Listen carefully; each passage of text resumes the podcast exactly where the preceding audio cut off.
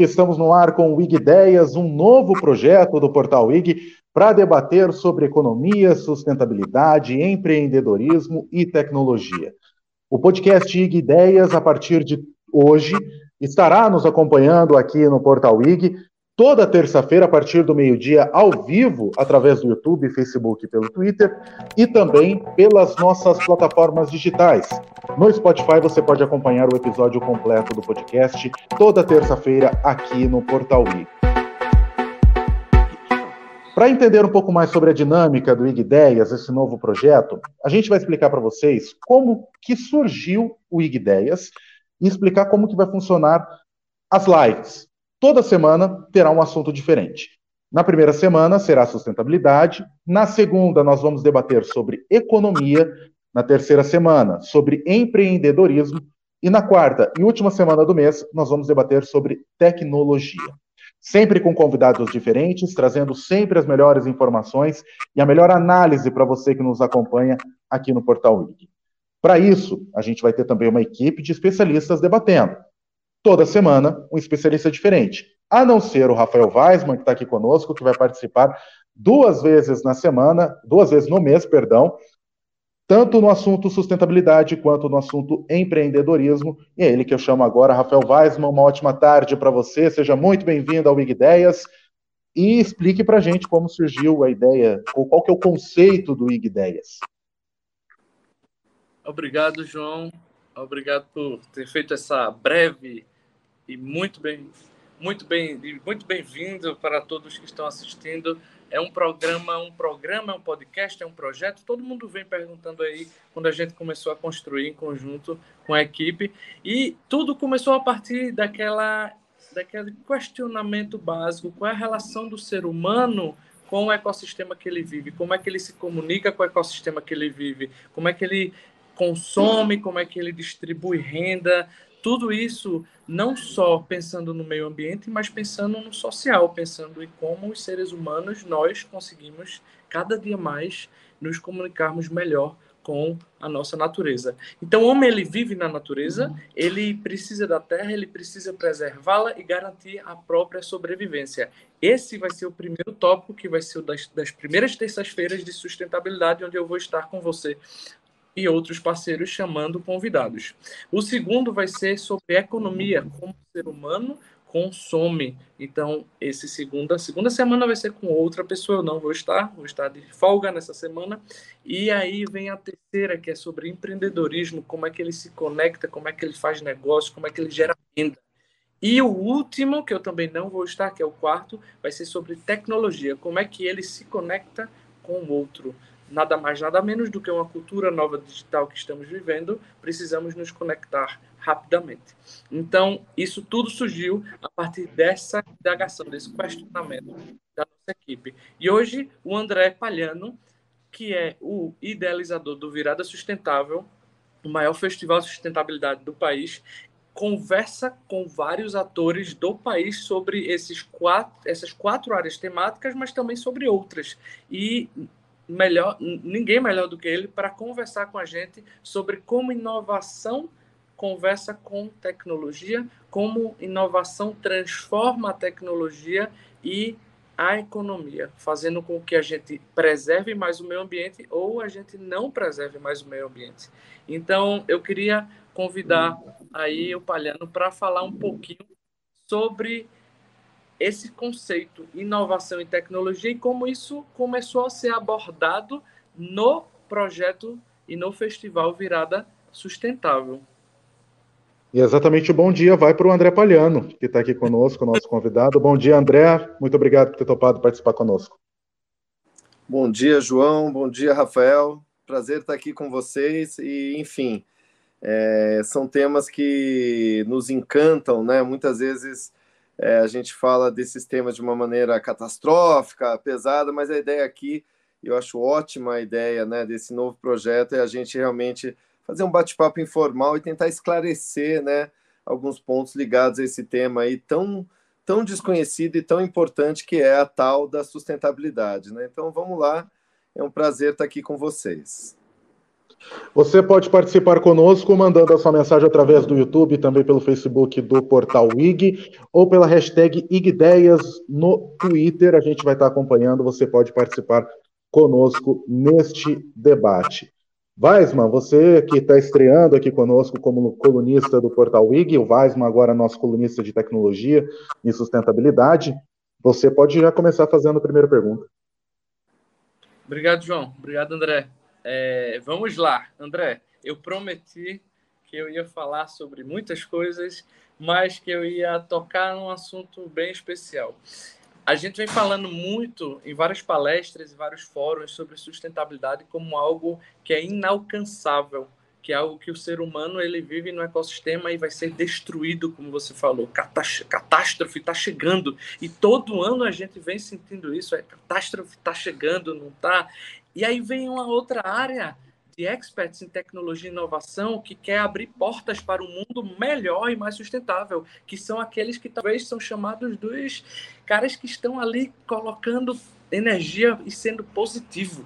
E os outros que são os que dizem que o mundo vai acabar logo. Como é que você enxerga? Como é que, como é que isso é debatido com, dentro dos fóruns e das palestras que a gente vê?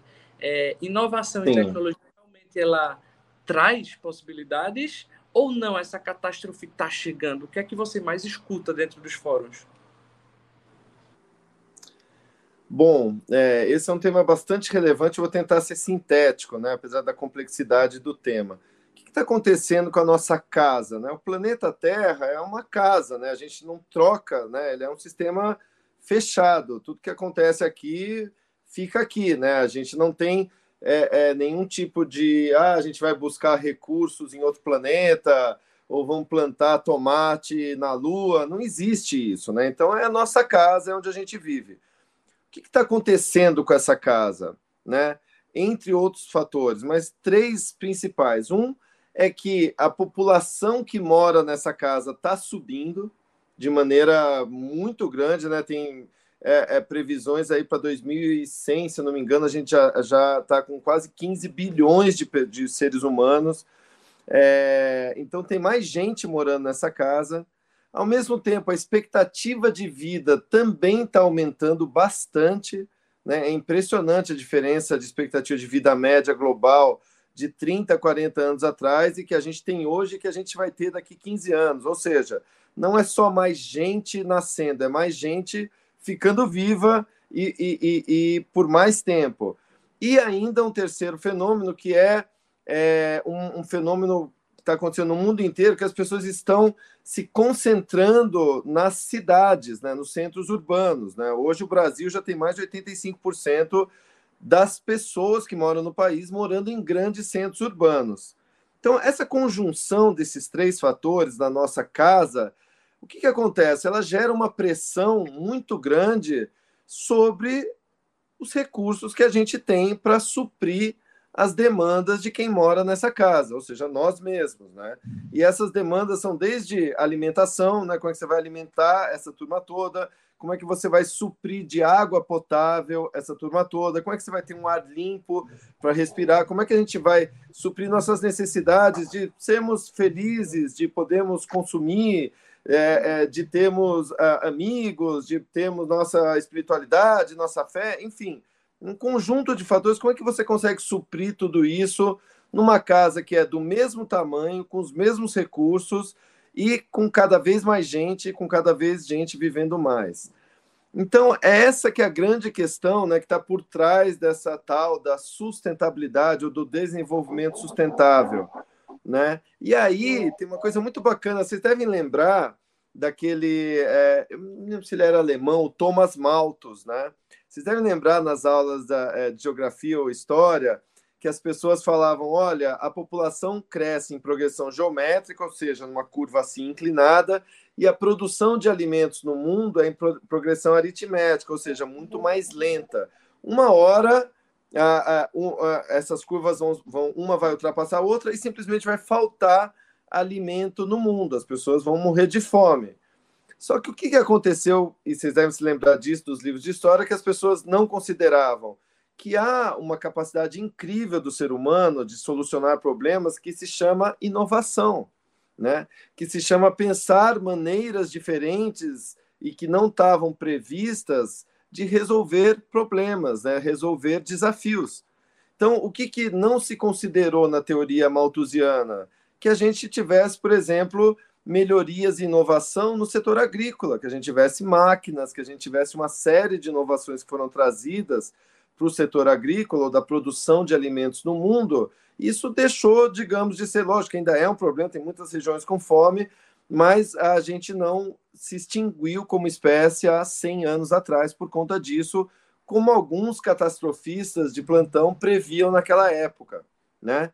Então é exatamente isso do que você está falando, Rafa. A gente tem muita gente hoje pensando como é que a gente consegue superar e resolver os nossos vários desafios, seja de morar numa grande cidade, né, todos os problemas de mobilidade urbana, de desigualdade, de gentrificação, sejam é, os problemas de nível de consumo, né, ou de como é que a gente vai responder com tanta gente querendo consumir e que não é errado, não tem nada de errado isso, mas como é que a gente vai ter a base, seja de recursos naturais, seja de recursos financeiros, para que todas as pessoas possam ter acesso né, a isso, e uma série de outros desafios que boa parte deles, é claro que não são todos, vão ser respondidos com inovação. E não apenas a inovação na tecnologia de criar carros inteligentes, ou carros menos poluentes, ou sistemas que limpam a água de uma maneira incrivelmente tecnológica, mas também uma inovação, digamos assim, em modos de pensar, né? como, por exemplo, o caso do share economy, né? ou do consumo compartilhado, ou da economia compartilhada, que eu adoro, e para encerrar aqui essa primeira pergunta, um dos exemplos que eu adoro é o do prédio e da furadeira, que é basicamente o seguinte: um prédio de 20 andares e, e 40 apartamentos. Quantas furadeiras tem nesse prédio? E quanto elas ficam ociosas? Será que esse mesmo prédio não poderia ter quatro furadeiras de última geração incríveis e tal, e a pessoa é paga para fazer os furos quando as pessoas precisarem usar as furadeiras? Ou será que todos os apartamentos precisam ter a sua própria furadeira? Assim como vários outros exemplos que não dizem respeito à perda de qualidade de vida, ou a ou restrição de consumo, mas sim a gente consumir e agir de um modo mais inteligente. Então, inovações né, que vão trazer novas tecnologias que vão mudar o mundo, mas também inovação no modo como a gente pensa as coisas e no modo como a gente se sente, digamos assim, felizes e realizados. Eu queria que você explicasse, André, porque muita gente tem essa dúvida, o conceito de sustentabilidade. A gente fala sempre em inovação sustentável, que as empresas estão aderindo a essa sustentabilidade né, dentro das grandes corporações, mas muita gente ainda tem dúvidas sobre o que é o conceito de sustentabilidade. Explica para a gente, por favor. Perfeito, João. O conceito disso, eu acho que mais do que o termo sustentabilidade, que é engraçado, tem muita gente até querendo trocar esse termo, porque tem tanta confusão né, relacionada a esse termo. Mas o termo que a gente deve prestar atenção é o desenvolvimento sustentável. Esse que é a grande expressão que surgiu ali em 1987, né, num documento depois de alguma uma grande conferência que era o nosso futuro comum, ou também chamado de relatório Brundtland, que era a primeira ministra é, da Suécia, né, Rafa, é, que estava ali é, e, e, e coordenou e liderou esse grupo de estudos e tal. Mas é basicamente, João, Desenvolvimento sustentável é aquele modelo de desenvolvimento que atende às necessidades das, da, de quem vive no planeta nesse momento, ou seja, da atual geração, sem que isso comprometa as futuras gerações de terem as suas próprias necessidades atendidas. Em resumo, volto para o exemplo da casa. Você tem uma casa, né? Você vive nessa casa, você tem ali a horta de onde você tira a sua alimentação, tem uma criação, você tem ali é, um riozinho de onde você tira toda a água e tal. Se a gente não deixar essa casa em ordem ou para as próximas gerações, se a gente acabar com toda a horta, se a gente poluir aquele rio, tornar a água é, é, é não potável, que vai acontecer? As próximas pessoas que estiverem nessa casa não vão sobreviver. Então é basicamente isso. É claro que é muito mais complexo, mas é esse é o melhor exemplo da casa ou do termo sustentabilidade. É a gente garantir que as nossas demandas, nossos anseios sejam atendidos nessa casa, esse planeta incrível que a gente vive, sem que isso comprometa a, as futuras gerações de terem as suas demandas e os seus anseios também atendidos. Esse é, é a base, é o, o, conceito básico da sustentabilidade. E aí você falou das empresas, o que as empresas têm a ver com isso? Né? A empresa agora virou ONG, né? vai se preocupar com sustentabilidade? Claro que não. Só que as empresas elas estão inseridas num planeta ou numa casa onde estamos todos juntos. Não importa se você mora na suíte master ou na garagem. Por mais que existam diferenças, a gente está no mesmo planeta. E as empresas começaram a se tocar do quê? Que tem alguns temas como escassez de água, mudanças climáticas, que é meu um dos temas centrais hoje no setor privado.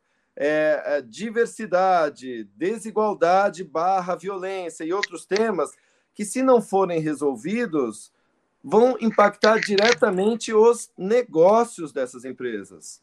Então, elas se antenaram para isso, não é porque, ah, agora que legal. Lógico que tem casos incríveis de empresas que estão mudando sua mentalidade, mas é, a gente passa a ter um, um, uma percepção no meio privado, que é, afinal, quem tem radar de longo prazo hoje na sociedade, né, muito mais do que o cidadão, muito mais do que os governos, que geralmente têm o seu horizonte muito mais focado ali nos anos de mandato, né, do que planejamento de longo prazo. Então, essas empresas elas olham para o futuro e falam o quê? Poxa, peraí, se eu não ajudar a resolver esses temas, e eu tenho um poder muito grande, porque o dinheiro hoje está concentrado no setor privado, eu não vou ter mundo para vender, eu não vou ter consumidor para vender, eu não vou ter lucro, eu não vou ter nada, eu não vou ter nem planeta, né? E eu vou ter o quê? Grandes prejuízos porque eu não vou ter água para os meus insumos, eu não vou ter. É, ah, eu, eu tenho, eu sou fazendeiro, um grande fazendeiro, pô, eu vou com mudanças climáticas, vai ter geada onde nunca teve, ou vai ter uma chuva dessas malucas que vai acabar com a minha plantação. Entre tantos outros, todos os segmentos são afetados, alguns mais, outros menos, mas todos são afetados. Então as, as empresas olham para isso e falam: pô, peraí, a gente precisa ser parte da solução desse problema e passaram, especialmente ali a partir dos anos 2000, a pressionar os governos e tal, e também criarem políticas próprias de autorregulação para que esse tema da sustentabilidade seja de fato incorporado nos seus planos de negócios e na sua relação com seus vários públicos de interesse. É... Pode perguntar, vai. Ô, João, a gente estava falando agora há pouco, antes de entrar, sobre a relação das empresas exatamente com o movimento pró-sustentabilidade e como isso surgiu. E aí o André acabou respondendo, falando isso antes da pergunta. Então eu já vou para a próxima, discutir com vocês dois aqui. É, a gente só tem uma casa, André falando, uma casa onde a gente habita, né, todos os seres humanos habitam aqui a Terra, que a gente conhece. Mas a questão aqui que eu vou tocar, eu vou dividir em três partes: local, regional e global. Quando a gente fala, a gente começou a destrinchar a sustentabilidade em local, regional e global. Se eu consigo dar sustentabilidade, economia para meus futuros habitantes dessa economia local, de onde eu vivo, para mim está tudo bem.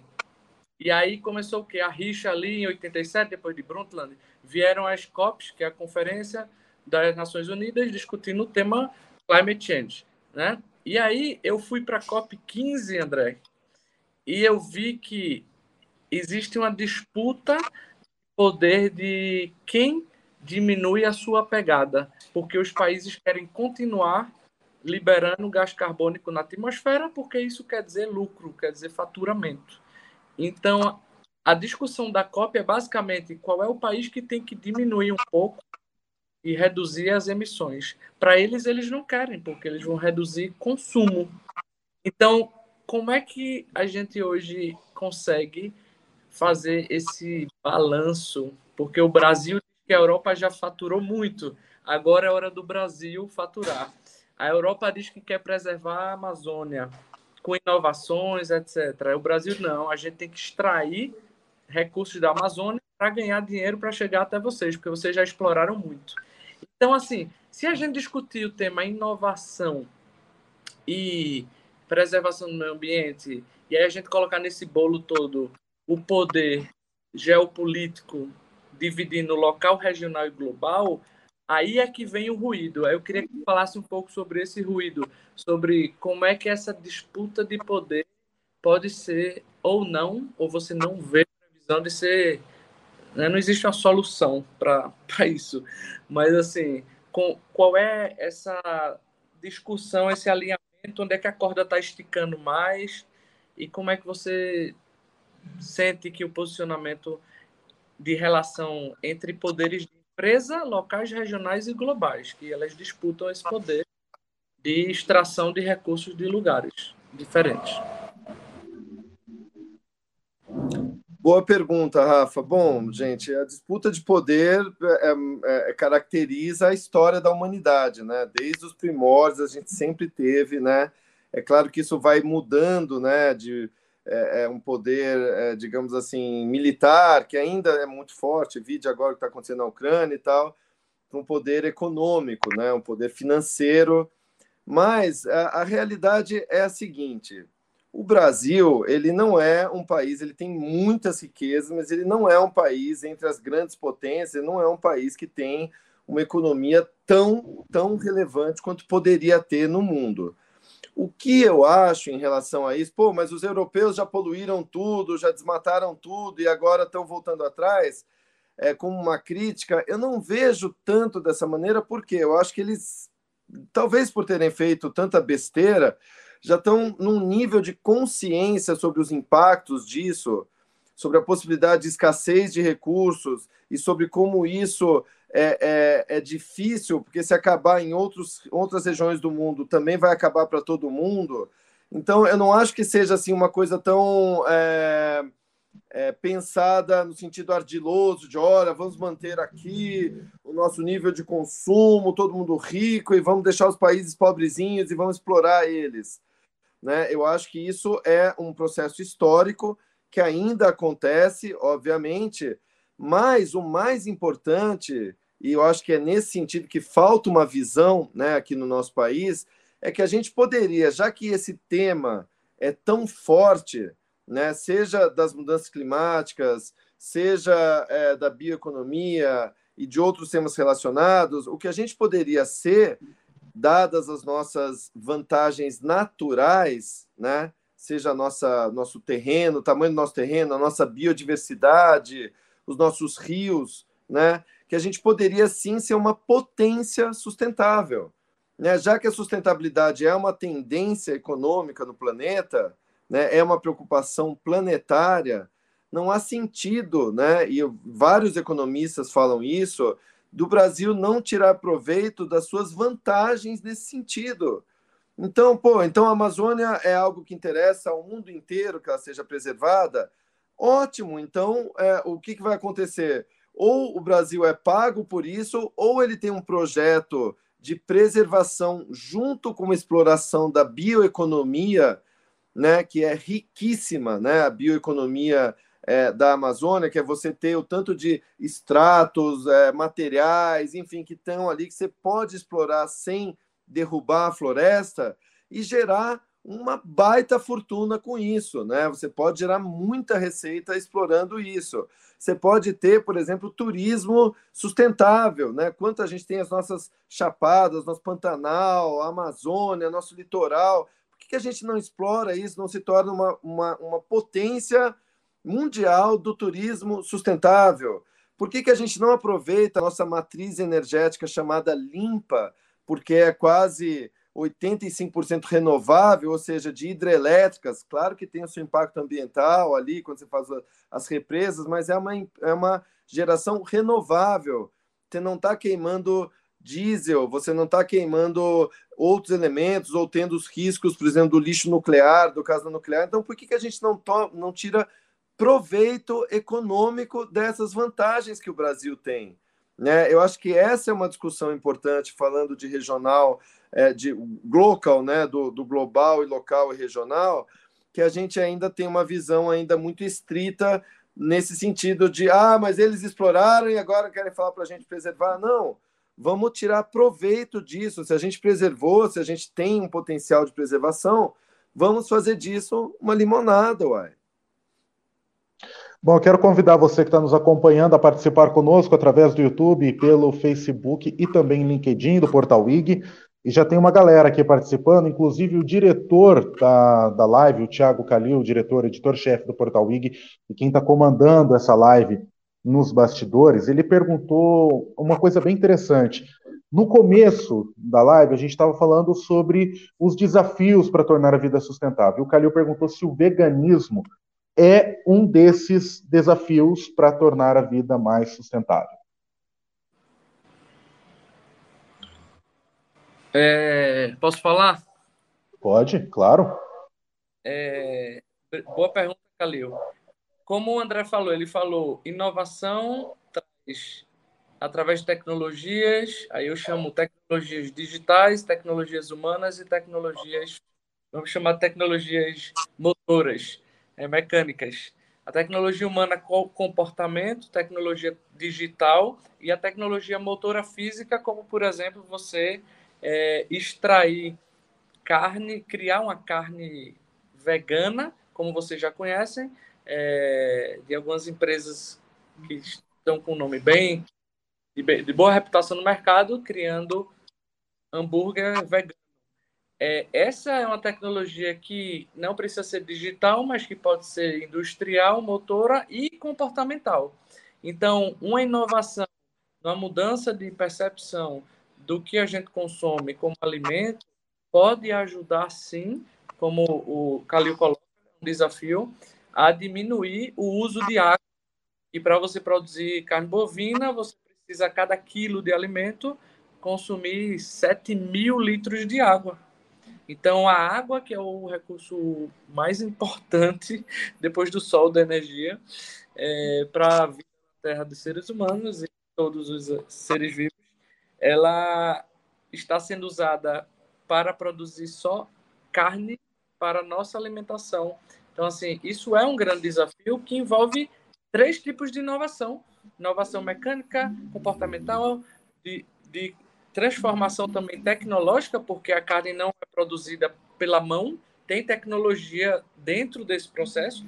E aí é por isso que a gente chamou esse IG10 para quatro áreas, economia, tecnologia, empreendedorismo e sustentabilidade, porque aqui a gente está falando dos quatro temas, só uma fundamental, que é consumir carne vegetal, carne de vegetal, plant-based, que até está tendo uma feira aqui em São Paulo plant-based, só de carne vegetal. Então, bacana, adorei essa pergunta. Obrigado, João, por fazer aí. André, quer complementar? Bom, é, muito resumidamente, né, a questão da proteína. Eu, por exemplo, não, não sou vegano, né, não sou sequer vegetariano. Eu acho que é uma questão de consciência, né, também, como o Rafa falou, né, né tem mudança de comportamento. Você comer carne todo dia, é, primeiro, faz bem para a sua saúde? Não é, é, não faz bem, né? Então você tem uma consciência consigo mesmo. É, o, há um impacto da, da, da, pecuária, do modo como a pecuária é realizada hoje? Sim, há um impacto grande, inclusive em termos de emissão de gás de efeito estufa, né? Como metano, enfim.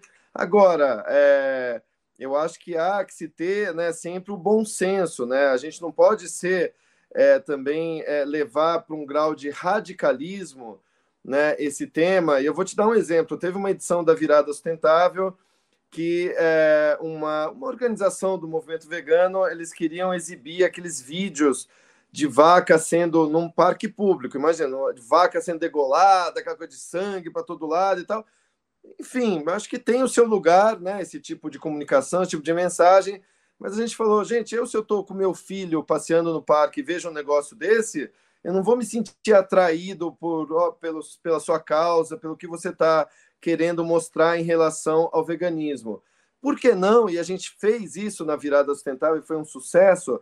Por que não? Vamos fazer uma feira de comidas vegana, E aí fizemos uma feira, cara, de comida vegana enorme no Lago da Batata, que te, tinha a coxinha de jaca como a grande protagonista, e foi um baita do, de um sucesso, um baita do sucesso. Então, olha só como é que você consegue levar consciência, informação sobre as causas do nosso mundo, entre as quais o veganismo certamente é uma delas, de uma maneira que também não afaste as pessoas, que não seja tão radical, que não promova esse sectarismo que muitas vezes é prejudicial para o avanço das boas ideias, dos bons temas, das boas inovações. Bom, tem mais perguntas aqui também. Weisman entra aqui na discussão com a gente. É, a Luísa Lemos e o Max fizeram uma pergunta até bem parecida, eu achei bem interessante, que eu vou até englobar as duas perguntas em uma só. A Luísa perguntou o seguinte: vocês pensam que o esforço individual pode ajudar em um futuro mais sustentável, ou é uma força ínfima perto do que o Estado pode fazer? E o Max perguntou em que momento o agro se tornou um problema nas atividades sustentáveis e se há possibilidade do agro se tornar mais sustentável. Eu queria englobar as duas perguntas em uma, porque eu achei as duas bem interessantes. Aí, Weisman e André, o que vocês pensam em relação a isso? Eu acho legal a gente colocar essa pauta no debate. Maximiliano e a Luísa. É... Isso. É um tema. O André já ouviu muito grada esse tema, e aí ele vai dar a, a contribuição com certeza dele. Um tópico bem é, complexo, mas com certeza, se nós tivéssemos capacidade produtiva de produzir, como o André falou lá atrás, comida para todos os seres humanos da forma mais vamos dizer, da forma mais sustentável, seria a agricultura familiar, cada um consumir o que produz. Isso é, isso é bem assim aceito em toda a sociedade acadêmica, etc.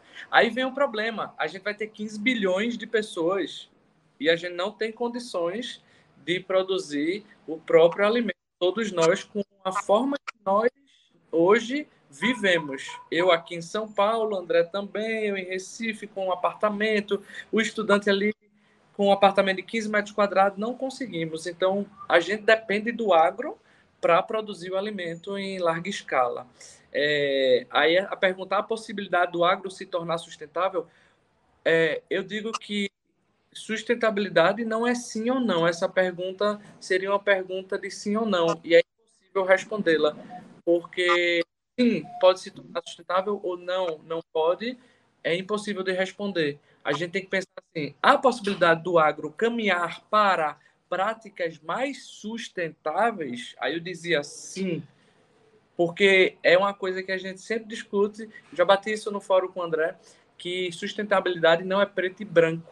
É um caminho longo a ser trilhado eternamente com foco no futuro e melhores práticas para o que a gente tem hoje. Com certeza, daqui a 5, 10 anos, 15, a gente vai ter melhor condições tecnológicas e de consciência, como ele falou, o europeu tem mais consciência, e cuidar do nosso habitat local brasileiro como um todo. E a outra pergunta é, no gancho do, do agro foi é... Foi em relação se o esforço individual pode ajudar um futuro mais sustentável ou se é uma força ínfima perto do que o Estado pode fazer. Quer responder, André? Posso falar disso, sim. Obrigado, Rafa. Bom, sim, né? É engraçado, eu já ouvi várias vezes, ah, mas eu, eu não separo meu lixo porque que diferença vai fazer eu separar meu lixo? Ou, ah, eu não ando, não uso transporte público, que, que diferença vai fazer eu? Enfim, como várias outras questões, né? É, e é claro, né, gente, a gente vive em sociedade, né? Os nossos impactos coletivos, eles dizem respeito a decisões individuais nossas, né? Então, é claro que qualquer tema que avance na sociedade e faça sentido para um número cada vez maior de pessoas vai, em algum momento, se tornar o padrão. Né? E é isso que a gente busca com a sustentabilidade, né? Você ter, primeiro, saber que sustentabilidade não tem a ver com restrição da qualidade de vida, não é deixar de consumir, né? Não é, ah, eu não posso mais fazer isso, não posso mais fazer aquilo, não é isso, embora infelizmente, muitas das campanhas né, relacionadas ao tema são essa coisa, faça sua parte, seja isso, seja aquilo, as pessoas, poxa, mas peraí, eu já tenho uma vida tão difícil, né? Vou, é, vou é, é, ter que mudar, tornar minha vida ainda mais difícil para ser uma pessoa legal, uma pessoa bacana. Não é isso, né? Eu acho que são pequenas decisões que você pode descobrir que são muito fáceis, né? E é claro que para isso você tem que ter suporte do Estado, por exemplo, com, com coleta seletiva. É claro que você tem que ter ambientes que propiciem a qualidade do transporte público. Só para me ater aqui aos dois exemplos que eu usei, mas tem muitos outros, né? Mas sim, as decisões individuais, quando somadas, elas têm um baita do impacto e mais do que isso, elas influenciam, né? o gestor público, o Estado, né? Em algum momento elas influenciam, não é à toa que há 100 anos atrás era uma coisa super normal uma indústria poluir um riozinho ali, né? É, poluir de maneira assim de tornar de, é, daquele rio ser um rio morto, né? Ou seja, aquele rio que é um bem comum para uma cidade, para aquela sociedade, mas a empresa estava ali com o direito dela, porque não existia direito ambiental, então ela estava ali matando o rio e tudo bem. Estou aqui fazendo o meu, meu produto e vendendo isso, só que o lucro eu não estou dividindo com a sociedade, o lucro é só meu, porque eu sou dono da empresa. O Coar, a mesma coisa. Então, olha só que interessante como mudou. Hoje em dia é impensável né? É impensável uma empresa que não trate dos seus resíduos, das suas emissões, embora é claro que a gente está num processo, isso ainda né, leva um tempo para a gente chegar no estado ideal. Mas, de novo, mudou o padrão. E mudou o padrão porque um conjunto cada vez maior de pessoas conscientizou sobre um tema e isso fez toda a diferença. Weisman, quer complementar alguma coisa? Sim. É... Quando, uma, quando a gente estava falando sobre a dependência do agro, é, aí a gente volta para a palavra inovação. É, o agro é muito importante para o Brasil, lidera exportações e, e faz parte, grande parte de, da produção e de PIB do Brasil. A gente precisa trabalhar a economia, claro, sempre, e inovação ajuda a melhorar processos, não só tecnológicos, como pessoas e também como novos negócios e, e, e aplicativos que ajudam a eficiência. Então, o, o, agro, ele sim, ele está caminhando cada vez mais para mais eficiência, menos uso de recurso, para que ele consiga fabricar mais com menos, com menos água, com menos insumo, etc. Aí vem a parte do Estado política, que, a, que André falou. É importantíssimo, o indivíduo não consegue fazer nada também, porque a política, ela realmente ela está ali em cima criando políticas que influenciam em todos os indivíduos. É uma força que vem de cima para baixo, baixo para cima, mas que a gente sabe que leis, regras, normas políticas, elas são muito mais fortes quando ela, ela diz o que o, o indivíduo tem, pode ou não fazer. Então, com certeza, o Estado ele tem um papel fundamental e muito mais forte. E aí o, o indivíduo se junta, quando consegue se juntar com outros indivíduos e formar grupos como, por exemplo, o movimento Virada Sustentável, que se transformou num festival. Ele junto, ele cria um ecossistema de poder que vai conversar e dialogar com o governo, e ele vai ter sua força.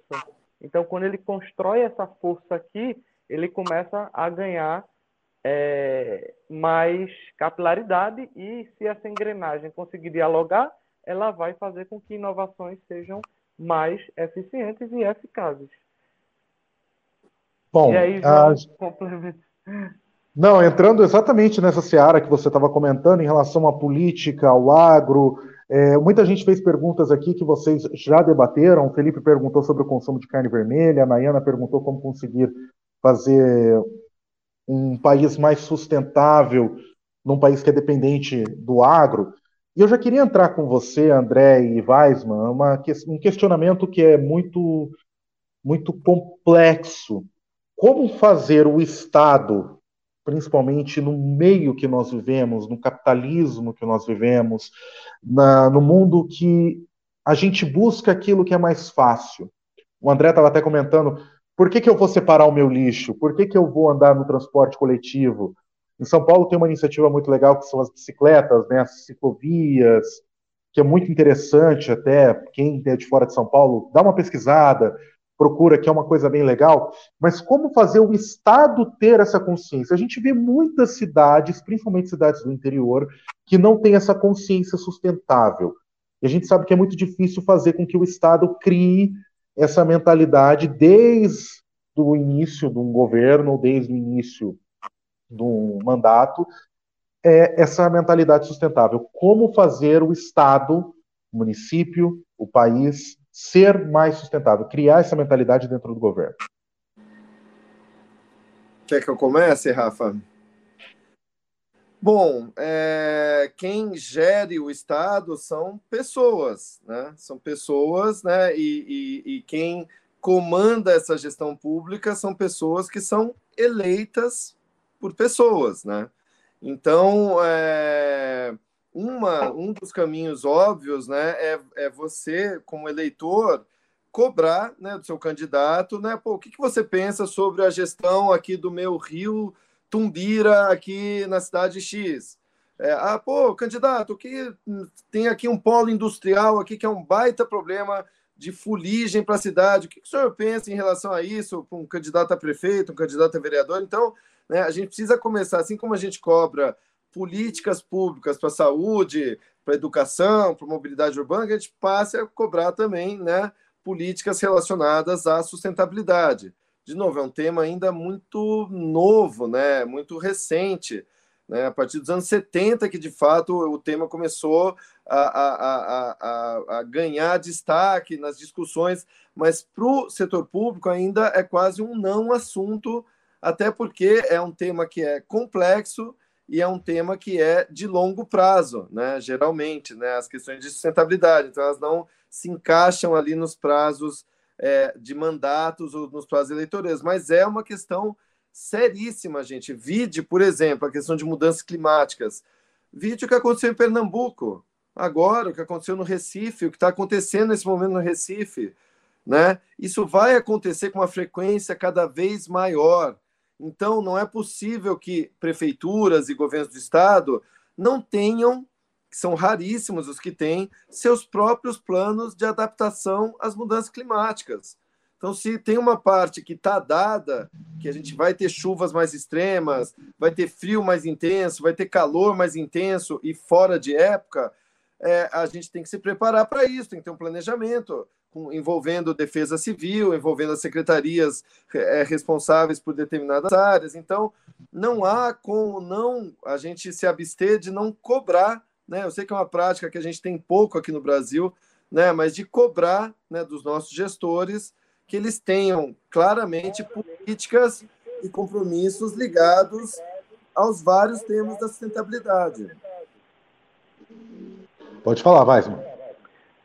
André, perfeito. Falou da minha cidade, Recife, do meu estado Pernambuco. Sou um recifense pernambucano com pai paulista. Então, é uma tristeza que aconteceu lá. Aí eu vou falar agora sobre inovação, tecnologia, sustentabilidade e economia.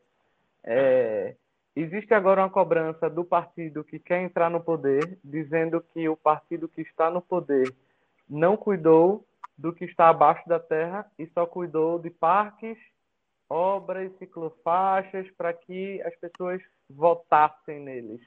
Então, isso não sou eu afirmando, estou dizendo que estão cobrando lá. Eu trabalhei na secretaria como gestor de sustentabilidade e inovação em Pernambuco e eu vi como é difícil executar o que é legislado. E então também é difícil passar novas leis é, pelo legislativo e é difícil também executar, porque trocam o tempo todo de equipe por conta de troca de partidos políticos. Então, assim, o buraco é tão lá embaixo que um vai jogando culpa no outro e a gente vive essa vida de um jogar culpa no outro, não só lá, mas em várias áreas da vida. Então, o que é que a inovação, vamos para frente, pode pensar? Na Suécia, onde eu fiz mestrado em tecnologia, inovação e sustentabilidade, criaram plataformas onde qualquer indivíduo, ao invés de ficar olhando fake news e, e WhatsApp com figurinhas con construídas por pessoas que estão espalhando fake news, desenvolveram uma, um sistema onde você coloca o CPF e com aquele CPF você consegue entrar e ver quanto foi gasto para aquela cidade, aquele município, para cuidar da, da área e da irrigação, do sistema de qualquer área, de escoamento, de agricultura, de investimento em obra pública, em parque. Então, assim, ou a gente inova com tecnologia para ter transparência, ou a gente nunca vai poder cobrar. A gente fica vendo o zap dos grupos e cobrando sem nem saber se é verdade. Esse, para mim, é o buraco mais fundo que eu encontro. É construir plataformas com informação validada, com auditorias, para que cada indivíduo tenha informações claras e objetivas sobre a realidade do seu local. A conversa está muito boa, mas a gente já está chegando no final deste podcast, do primeiro episódio do podcast IG Ideias. Mas antes, a gente vai fazer uma divulgação aqui, claro, do Virada Sustentável que vai acontecer no fim deste ano. Entre os dias 13 e 20 de novembro, acontecerá nas maiores cidades do país: São Paulo, Fortaleza, Campinas, Porto Alegre, Recife, não, Recife não, Manaus, Salvador e também no Rio de Janeiro. E as inscrições de projetos sustentáveis ainda estão abertas até o dia 10 agora. Então, faltam três dias para encerrar as inscrições do edital para inscrever para inscrição de projetos sustentáveis. Vocês podem entrar lá no viradasustentável.org.br para fazer a sua inscrição. Agradecer o André, na verdade, antes de agradecer, André, Rafael, vocês querem complementar alguma coisa nesse episódio? Olha, eu só queria falar que foi um prazer participar. E em relação às perguntas sobre o agro, né, é que de um aparente conflito entre ser sustentável, um país sustentável, e a produção agropecuária, não existe esse conflito, gente. Dá para fazer, dá para ter um caminho sustentável também na produção agropecuária. E tem aí, é, recomendo muito, um documentário que chama Campo e Sustentabilidade que indica muitos bons exemplos nesse sentido. Para quem perguntou aí, indico, vale a pena ver. E deixo um abraço para todo mundo aqui. E vamos virar esse planeta, esse mundo maravilhoso que a gente tem, para que todos nós sejamos mais realizados e mais felizes. No fim, é tudo isso que a gente quer. Weisman? Que bom. É, eu queria agradecer o André Palhano pelo meu convite e, e agradecer a turma toda do IG que está trabalhando aí há umas semanas para construir não só o programa, o podcast, as lives, é, ao querido é, Tiago Calil, a Júlia e, e os outros que estão no grupo, se eu for falar que é muita gente trabalhando no Portal IG, e o João Vitor, que entrou comigo para fazer essa, essa co-apresentação. E convido vocês para a próxima terça-feira, Economia, eu acho que é Economia, não é, João? Mas eu não Economia. vou estar, mas já convido vocês também e para a próxima terça, outra quinzena, para falar de empreendedorismo. A gente falou um pouquinho aqui com o André Palhano sobre isso, sobre iniciativas de negócios, mas a gente vai falar muito sobre negócio, empreendedorismo sustentável, o que isso significa, na verdade, inovação sustentável, negócios sustentáveis, ESG, os 17 Objetivos de Desenvolvimento Sustentável dentro das empresas e fora das empresas. Então, assim, é muita coisa que vai acontecer. Esse só foi o primeiro de vários. Então, eu deixo aí um beijo, um abraço para toda a equipe do IG e para vocês que estão assistindo também. Agradecer então ao André Palhano, que participou nesta terça-feira conosco no primeiro episódio do podcast IG Ideias, também ao Rafael Weisman, colunista do IG, e agradecer você que nos acompanhou até aqui, também participou deste episódio do podcast IG Ideias. Nós vamos voltar na terça-feira que vem ao vivo, através do YouTube também pelo Facebook do Portal IG. Nas plataformas digitais você pode acompanhar a gravação desse episódio. Ah, os trabalhos técnicos foram da Cíntia Ferreira, com a coordenação do Marcos Castro, e a direção geral do podcast foi do Tiago Calheu. Nós ficamos por aqui, voltamos na terça-feira que vem. Um abraço, muito obrigado pela sua audiência. Até mais.